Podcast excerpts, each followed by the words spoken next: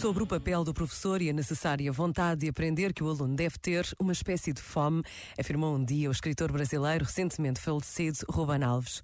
Para se entrar numa escola, alunos e professores deveriam passar por uma cozinha. Os cozinheiros sabem que os banquetes não começam com a comida que se serve, eles iniciam-se com a fome. A tarefa do professor é a mesma da cozinheira, antes de dar a faca e o queijo ao aluno, provocar a fome. Este momento está disponível em podcast no site e na app da RGF.